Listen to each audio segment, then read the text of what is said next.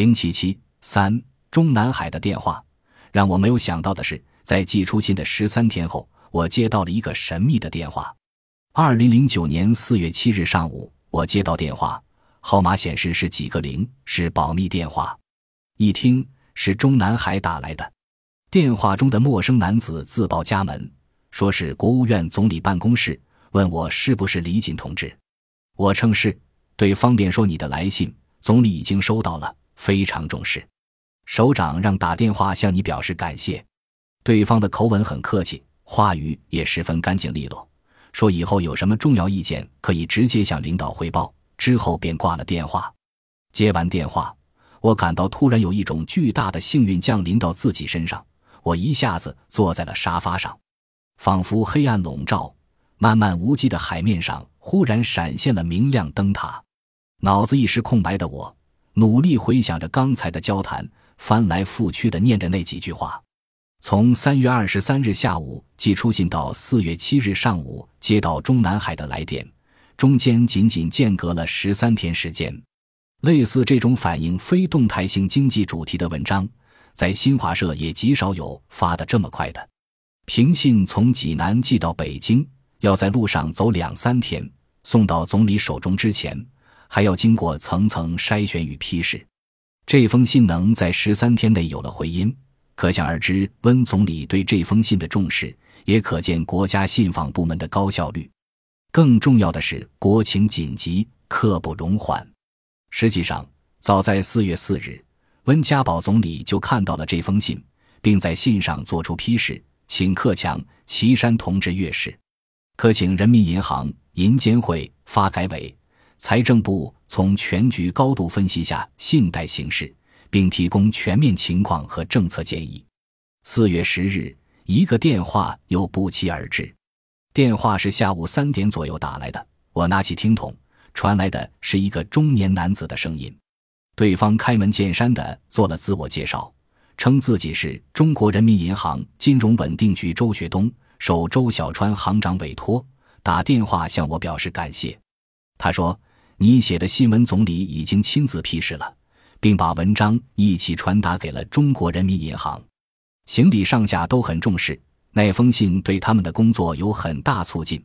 他感谢我在关键时刻反映了情况。他还称，总理是用铅笔划着看的，从头到尾留下很多杠杠，还有两个错字，总理也画了出来。紧接着，周局长肯定了我所反映的情况符合实际。他们在调研中也遇到了类似情况，比如贷款集中在大项目、大企业，而小企业和农民虽然更困难，却贷不到款。再一个问题就是虚开票证，这特别容易造成呆账死账，引发通货膨胀或者紧缩。周局长承认，这次放贷量太集中也太多，非常容易造成这种局面。我一直认为自己是个外行，在信贷方面的研究不够专业，也不够深入。只是从一个记者的眼光做了些思考，但周局长说我站得很高，把握的也很准确，讲得很透彻，能从全局角度以发展的眼光看问题，值得学习。谈话结束前，周局长重申，下一步他们将会根据总理的批示精神，继续研究这方面的问题，提出改革措施，并付诸实践。最后还十分客气地提到。周小川行长想邀请你来人民银行做客，一起讨论这方面的问题。我想到自己写这封信有点告银行状的味道，贸然前去还不知是什么状况，还不知是灾是福利。再者，得到总理批示已经达到治军尧舜上的目的，不必再朝前走了。四月十一日，国家信访局的电话又打了过来，我得知这封万言信是国务院副秘书长。国家信访办主任王学军看过之后转呈上去的。几天之内，我接连接到几个重要电话，都是特地向我表达谢意。北京来的几个电话都说当时的经济情报比军事情报还重要，我一直藏在心里，没有跟任何人说。直到七月份，中央一系列政策和措施出台后，控制信贷速度与规模已逐渐变为事实，我才敢与周围的人说起此事。温家宝总理批示之后，四月五日，中央政治局常委、国务院副总理李克强也作出批示。发改委、财政部要按家宝同志批示精神，对相关情况从宏观角度进行深入分析，及时提出意见和建议。紧接着，中央政治局委员、国务院副总理王岐山同志批示，下周先从金融角度分析研究一次，请尤权同志告人行。银监会就落实家宝总理批示做准备。四月六日，国务院副秘书长尤权在信上作出批示。